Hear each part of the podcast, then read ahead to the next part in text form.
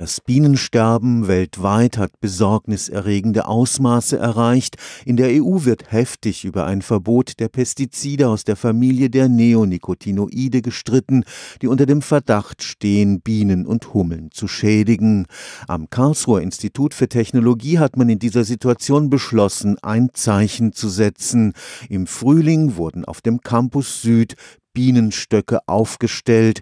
Das Grüne Campusbüro der Hochschule will damit auf die unverzichtbare Rolle der Bienen und Hummeln bei der Bestäubung von Wild- und Nutzpflanzen hinweisen. Hat man erst einmal die vielen Treppen auf das Dach des Audimax hinter sich gebracht, betritt man ein idyllisches Biotop. Grüne Heidelandschaft in weißem Halbrund, mittendrin drei Bienenstöcke aus Holz. Dieses Dach war ideal. Als wir einen geeigneten Standort gesucht haben, waren wir sehr glücklich, dieses Dach zu finden.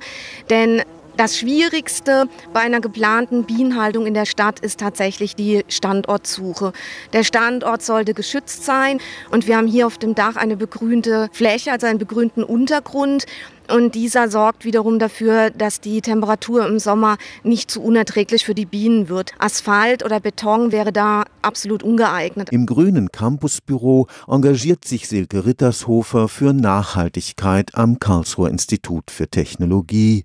Dazu gehören Wiesen mit Wildblumen, ein Campusgarten, Schlafplätze für Fledermäuse und auch die drei Bienenstöcke sind erst der Anfang. Die drei Völker haben wir jetzt in diesem Jahr versuchsweise aufgestellt. Wir wollten schauen, wie es ihnen hier geht und bisher läuft es sehr, sehr positiv. Wir haben auch bereits die erste Tracht, also die erste Ernte einholen können und das war zu unserer Überraschung ein Waldhonig. Der Original KIT Waldhonig wird ein besonderes Geschenk für Ehrengäste der Hochschule sein. Das Bienenprojekt soll vor allem darauf hinweisen, dass die Stadt inzwischen zu so etwas wie einer letzten Zuflucht der Bienen geworden ist ist. Wir wollen eigentlich zum Nachdenken anregen. Es geht uns darum, mit dieser Bienenhaltung hier auf dem KIT-Dach Anstöße zu geben. Einfach, dass die Menschen sich Gedanken machen, warum ist das eigentlich so, dass mittlerweile weltweit Bienen eher in der Stadt gehalten werden als auf dem Land. Wer über einen geeigneten Standort verfügt, kann übrigens auch selbst Stadtimker werden. Das nötige Know-how dafür bieten Imkervereine. Stefan Fuchs, Karlsruher Institut für Technologie.